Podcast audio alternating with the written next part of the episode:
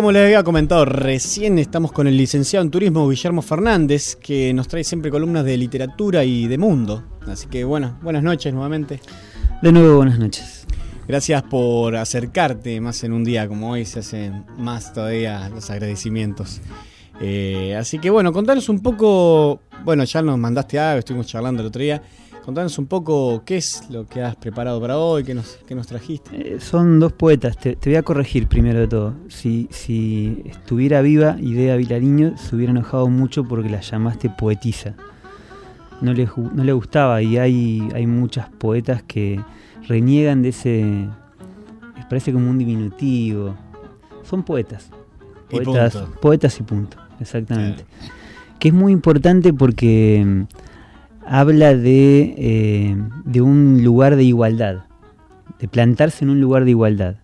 Eh, bueno, no saben ni siquiera de qué, de qué estamos hablando. Ahora, em, vamos a hablar, o estamos empezando a hablar de dos poetas uruguayas eh, llamadas Idea Vilariño, una, y la otra Circe Maya. Idea em, ya murió y Circe vive, por suerte, y sigue, sigue escribiendo con enorme lucidez. Em, son poetas de, enorme trayectoria. La poesía eh, sabemos que no tiene una circulación masiva, no, hay estrellas de rock en poesía, pero, pero lentamente y eh, indeclinablemente han construido cada una de ellas una obra que para quienes gustamos, amamos la poesía, es insoslayable.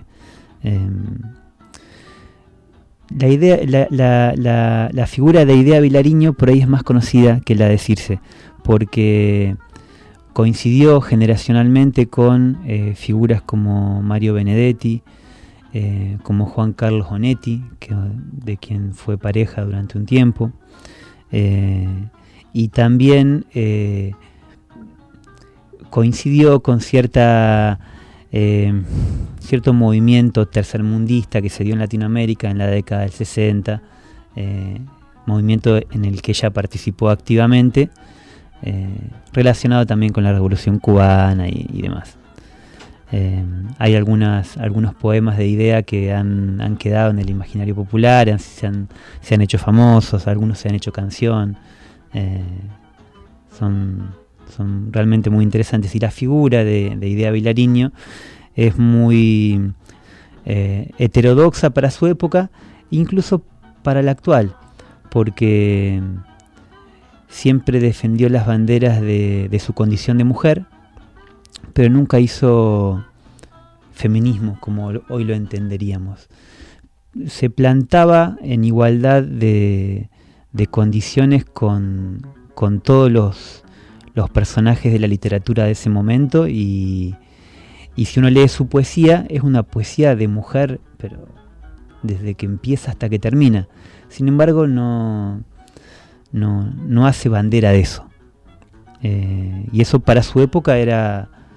Ya hoy todavía llama la atención. En ese momento, en, su época, estamos hablando de los años, los años 40, 50, eh, era revolucionario además en el Uruguay, que es un, un, pueblo chico, eh, un, poco más, una, idiosincrasia muy, eh, en un punto muy conservadora y bueno, una figura como la de Idea hacía un poco de ruido. Claro. Vos sabés que mm, mientras, bueno, esto que vos me decías al comienzo, eh, dan el clavo sobre esto de poetisa, porque yo buscaba su análogo, va, estaba buscando cómo sería para el hombre, digo, ¿no? Más allá de que sea como un diminutivo, como decías vos, no existe, no lo he escuchado nunca, poetizo.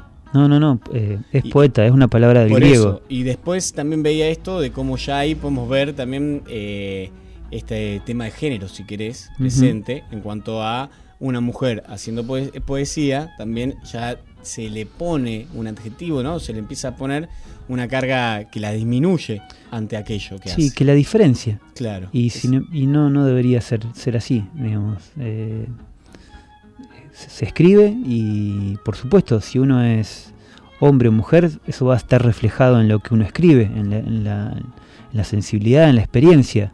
Eh, lo mismo que si uno es argentino o es noruego.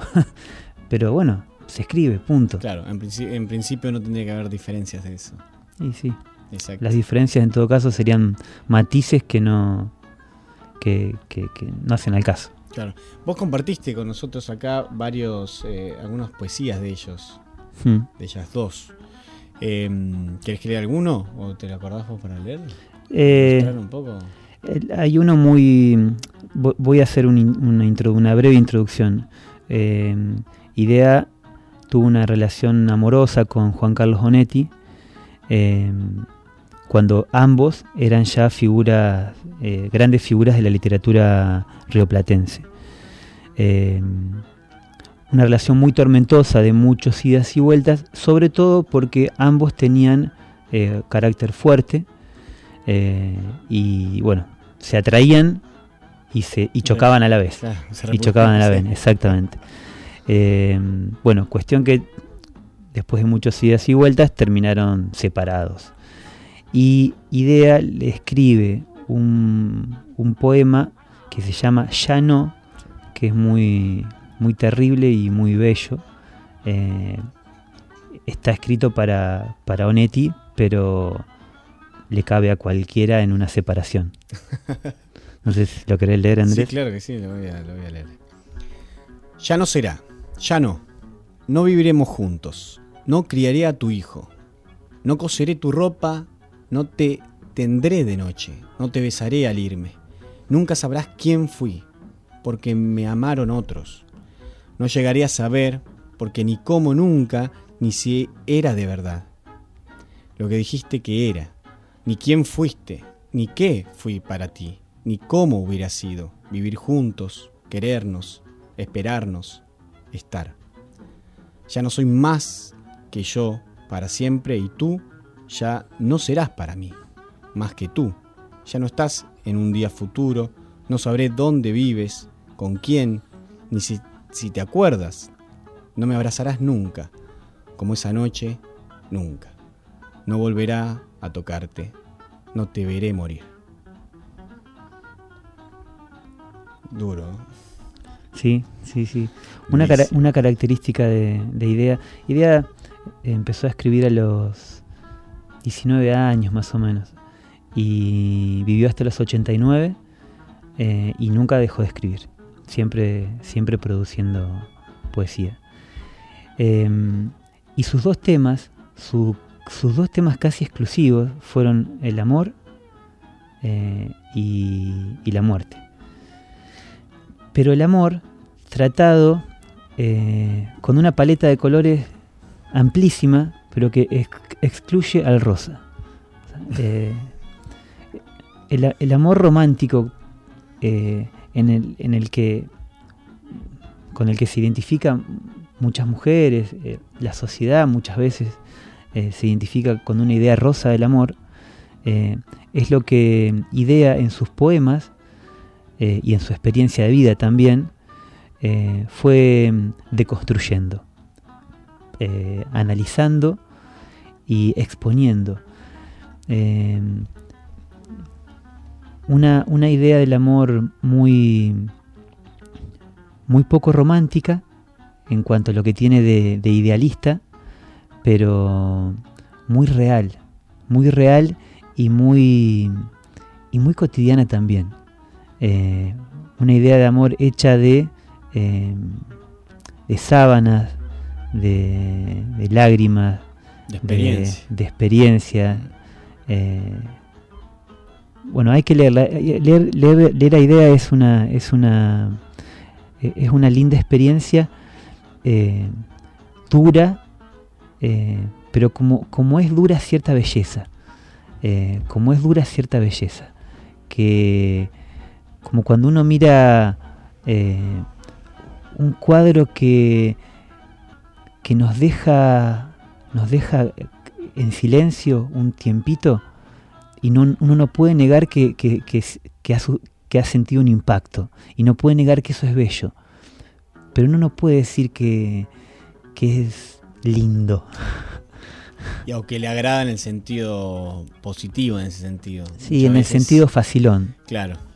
Sí, Exacto. sí, sí. Me hace. La primera hora que se me vino, bueno, hay varias, pero una es el grito de Munch. Claro, ejemplo, claro, que claro. genera eso. Claro. fuerte. Sí, sí, sí, sí. Claro. Y mm, sí, me estoy tratando de acordar de los monstruos de también que hacía mm, De Goya. de Goya. Sí, sí, sí. Eh, Hay uno que se está comiendo un brazo y son cuadros que, que te llevan y te atrapan, digo, ¿no? Sí, sí, sí. Sí, sí, sí. Bueno, la, la- la poesía de idea es así. Y, y es una poesía muy accesible porque son poemas cortos, muy cortos, muy cercanos al haiku en, en- en un, en un Sí. punto, porque su concepción de la literatura era de que es tan importante eh, lo que se dice como el silencio que lo acompaña. ¿Sí? No hay, eh, hay que decir lo máximo con el mínimo de palabras. Esa era una, una lección de, de Onetti también. Eh, hay una anécdota eh, que siempre cuenta Eduardo Galeano. Onetti era un tipo muy mal llevado, muy mal llevado, un carácter de, mierda. Eh, y claro, o sea, no, no- no- se le animaban mucho a, la entrevista. Un joven Galeano le pidió una entrevista y Onetti se la dio. Bueno, fue después fue fue muy conocida y fue una salió publicada y fue muy famosa y demás. Pero eh, resulta que una de lo primero que le, que le dice Onetti a, a Galeano es eh, lo que vas a decir tiene que ser más importante que el silencio. Si no no digas nada eso para comenzar una entrevista lo puso- Lo puso en su lugar Sí. pero bueno, esa, esa, mm, esa lección de que no sobre nada, de que las palabras no son gratuitas, de que hay que decir lo justo, de que cada, cada cosa tiene su palabra, cada sentimiento tiene su palabra, y es tarea del poeta, de- del, del escritor, encontrarla, encontrarla adecuada. Claro, encontrar la adecuada. Bo- Borges eh, decía, insistía siempre con esto de que cada sustantivo tiene un solo adjetivo que lo define. Andás a saber cuál es, hay que encontrarlo. Sí, eh, vos sabés que, mm, bueno, hablábamos recién cuando eh, recién llegaste de que habíamos armado algo del, para el, del haiku que había quedado la semana pasada y que, mm, que es sorprendente eso, justamente, de lo, lo breve que es, como la palabra busca, busca, como tenés tan pocas palabras, tenés que con tan poco hacer Exacto, mucho, exacto. generar. Y esto del silencio, eh, qué importante que es también eh, cuando uno lee los espacios, mismo las diferencias, ¿no? Eh, las palabras puestas en cada renglón, a veces una sola palabra en una hoja blanca. Hay una belleza gráfica, una concepción pictórica del, del- del texto. Claro. Eso también le agrega le agrega una un grado más de, de- de sentido también, de sentido, de belleza. Sí, sí, sí. Sí, viene a recuperar un poco mm, eh, algo que hoy por hoy, con, ¿no? como estamos tan por ahí inmersos en tanta información, en una vida tan acelerada y todo, vos estás pasando una hoja y de golpe te encontrás tres palabras en una hoja en blanco y no sé, se genera un abismo. y se Sí, sí, sí, sí, sí. Bueno, esa concepción del haiku y de ciertos poetas, porque hay, unas, hay una línea de la, de la literatura eh, que entiende, que comulga con esta concepción oriental o taoísta eh, de que hay que decir lo máximo con lo mínimo, eh, que va a contramano, esta concepción, yo comulgo con esa concepción, va a contramano de, eh, de nuestra realidad, tan llena de palabras, tan llena de palabras. Y encima cada vez usamos menos. Sí, y tan llena de palabras cercanas al ruido. Tanto, tanto, tanto ruido eh, y, y tan poco que se dice. Eh, Es como un, como un ruido ambiental que está todo el tiempo, como tener la tele prendida todo el tiempo y, y- y uno se termina acostumbrando a ese ruido, pero es un ruido vacío, son palabras vacías en general, ¿no? Sí, sí, totalmente. Eh, tenemos otro de ella. ¿Querés que lo lea o querés Dale. hacer una presentación? No, no, dale. Hoy que el tiempo ya pasó, hoy que ya pasó la vida, hoy que me río si pienso, hoy que olvidé aquellos días. No sé por qué me despierto. Algunas noches vacías, oyendo una voz que canta y que tal vez es la mía. Quisiera morir ahora de amor, para que supieras cómo y cuánto te quería. Quisiera morir, quisiera de amor, para que supieras. Algunas noches de paz, si es que las hay todavía, pasando como si mí, por esas calles vacías, entre la sombra acechante y un triste olor de glicinas, escucho una voz que canta y que tal vez es la mía. Quisiera morir ahora de amor, para que supieras cómo y cuánto te quería. Quisiera morir, quisiera de amor, para que supieras. 1972. eso es, después hizo canción. La, la agarró Cita Rosa, siempre lo que decía de que se formó parte de una generación que excedía la literatura, que eh, era todo una, un combo de, artistas. Cita Rosa formaba parte de ella también. Cita Rosa le puso música y hace poquito eh, la cantó también Cita Rosa, una, una, hermosa versión. Pero hace poquito la, la reflotó Soledad Villamil en un disco también precioso que tiene y, y hace una versión extraordinaria. extraordinaria. Que, lo tenemos para cerrar la columna, así vamos a estar escuchando. Y después también trajiste a Circe Maya. Circe Maya es un poco más desconocida para, para el gran público, pero es, bastante comprensible porque tiene un perfil súper bajo. Eh, es una señora, hoy día ya es una bisabuela, eh, que dedicó su vida a dar clases de filosofía, a criar a sus hijos, a sus nietos, eh, a cuidar a su marido hasta que, hasta que él murió. Y en el medio de todo eso escribía sus poemas. Vive desde hace mucho en Tacuarembó. Tacuarembó es, eh, es la periferia del Uruguay. o sea, es la periferia de la periferia. Y y sus poemas han sido conocidos porque se los han sacado con tirauzón, o sea, han, ido y le han dicho, bueno, tenés que publicar, y ella nunca movió un dedo para, eh, para hacerlos conocidos ni nada, no, le preocupa. Y realmente la, obra que tiene Circe es, eh, es de una coherencia y una profundidad como, como yo no conozco en, la, en, habla hispana eh, hoy día.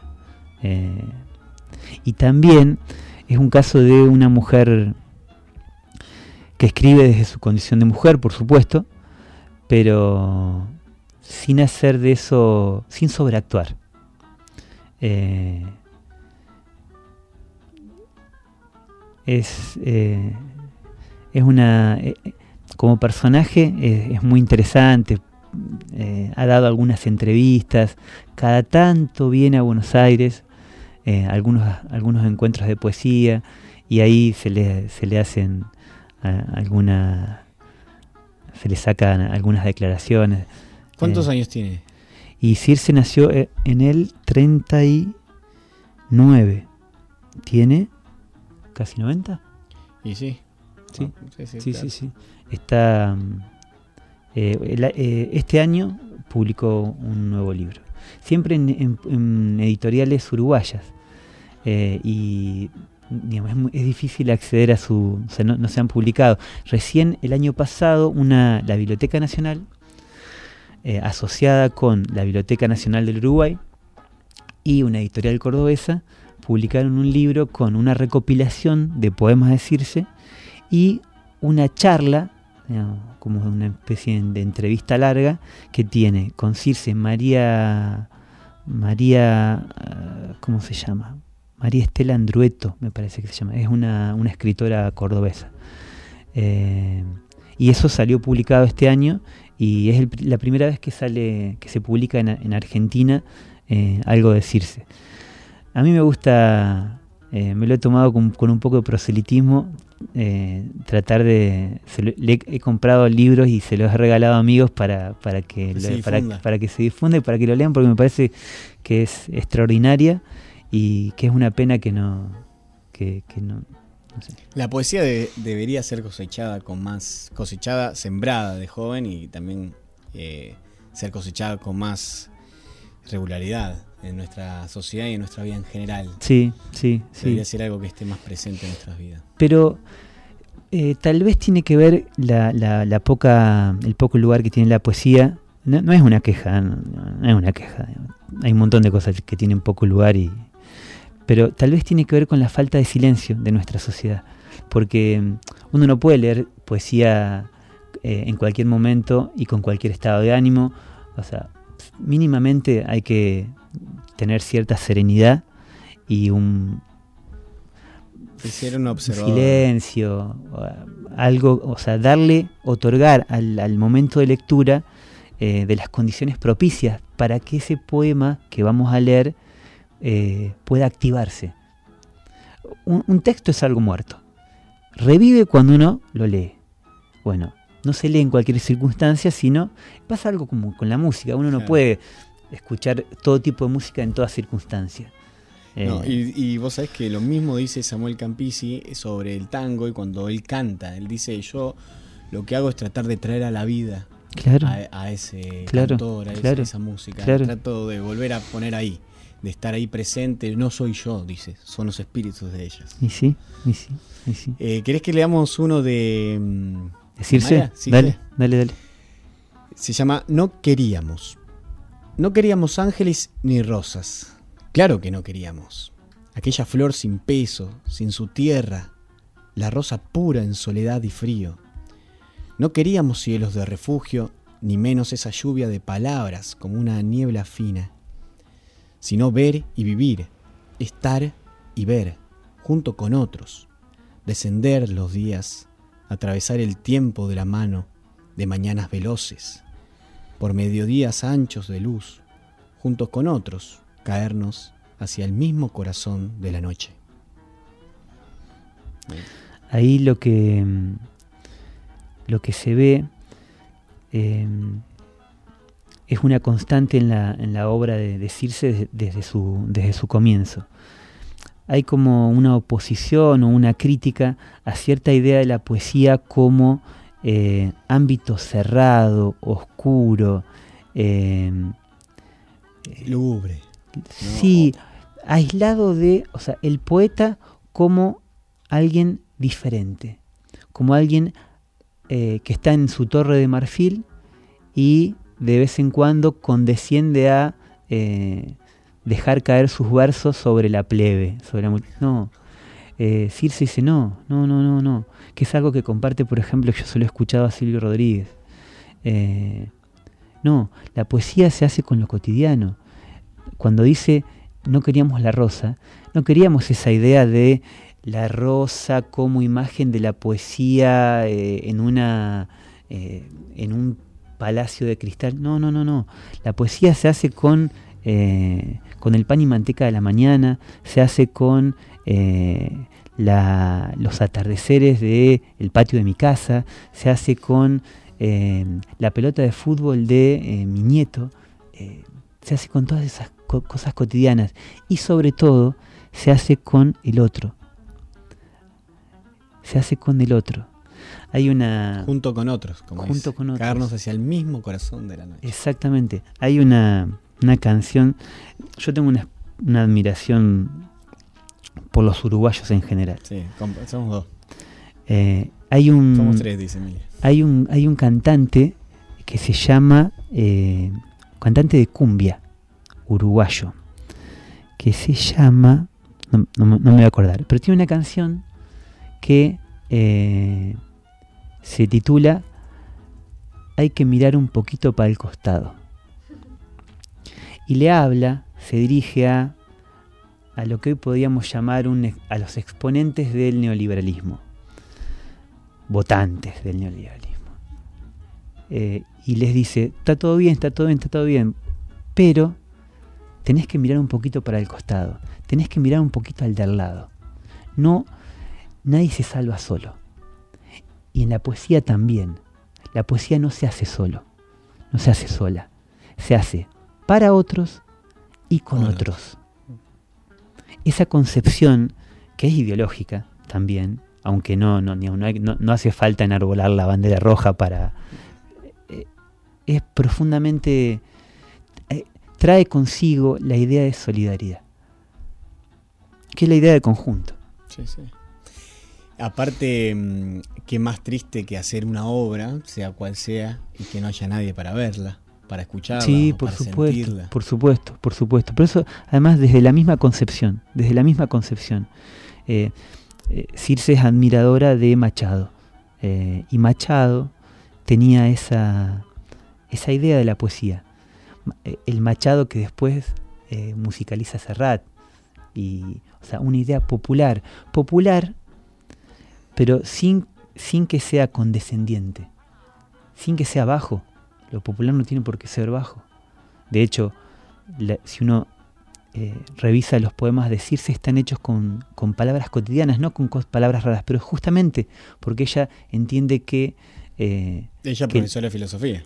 profesora de filosofía, o sea, que puede hablar de puede lo que quiera, no, no la complica de gusto. Cuando, cuando mete algún, algún eh, ella en algunos poemas hace escenas, reproduce escenas de diálogos platónicos, pero poéticamente. No lo hace de gusto ni para darse la, la corte, lo hace porque quiere comunicar una idea. Pero justamente con esta, con esta mm, intención de llegar, de llegar, de, de- que te lea el mecánico y el que recién está comenzando a leer y el profesor de historia, que te puedan leer, que te puedan leer todos. Eh, y yo diría que esto viene a colación de lo que veníamos hablando. Eh, tenemos otro poema de Circe que dice, encerrado en ti mismo, viendo y no viendo.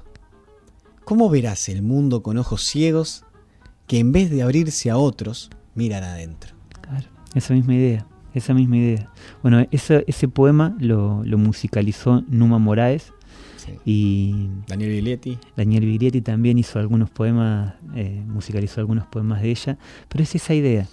Y Eh, una idea que, mm, perdón que te interrumpa, ¿no? Eh, una idea que se viene plasmando bastante dentro del mundo de la poesía y de las artes populares, digo, de esto de juntarse, vos lo hablabas bien en el Saraos el otro día, sí, sí, sí. sí. Eh, yo lo he vivido, yo vengo más de, de este mundo así, de, de- de- que conozco, de la poesía, de gente que se junta a leer poesía en ciertos lugares Sí, sí, con sí, otros, y es como que hay un resurgir de eso, por lo menos, o hay un espacio para eso, po- por, lo menos, no tan popular ni en todos lados, pero digo, esos espacios como que están, yo por lo menos he podido ver un poquito, eh, y me parece que se ganaron. Hay algo ahí, un espacio, un espacio para la poesía, para ciertas artes, para compartir. sí, Eh, Sí. No van a estar en Teatros Colón, no van a estar en centros culturales gigantes, no van a estar ahí. sí, no hace falta. No, por eso. No hace falta. El, el- el ámbito de la poesía es la intimidad. Eh, una intimidad que puede ser de, en, en- en- en un bar, eh, en, una, en una habitación, en soledad o en compañía. Pero siempre tiene que haber esa, esa intimidad. Es necesaria para que ocurra. La poesía ocurre como, como la belleza. Eh, hay que darle el espacio para que, para, Para que, que se pase.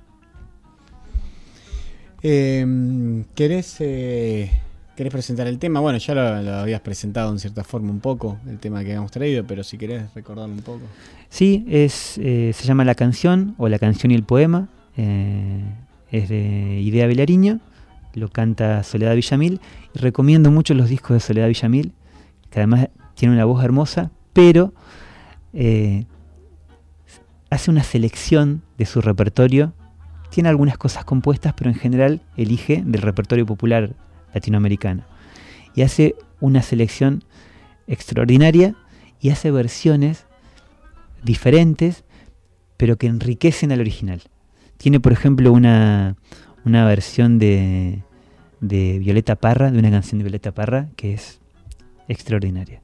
Mira, ahí tenemos un Tu cuerpo me supera. Ahora lo- le vamos a exprimir la información. Eh, bueno, Guille, como siempre, un placer tenerte en el programa Bueno, un gusto para mí. y compartir poesía y, y y el amor por Uruguay. Ah, sí, sí, sí. Así que bueno, vamos a escuchar el tema.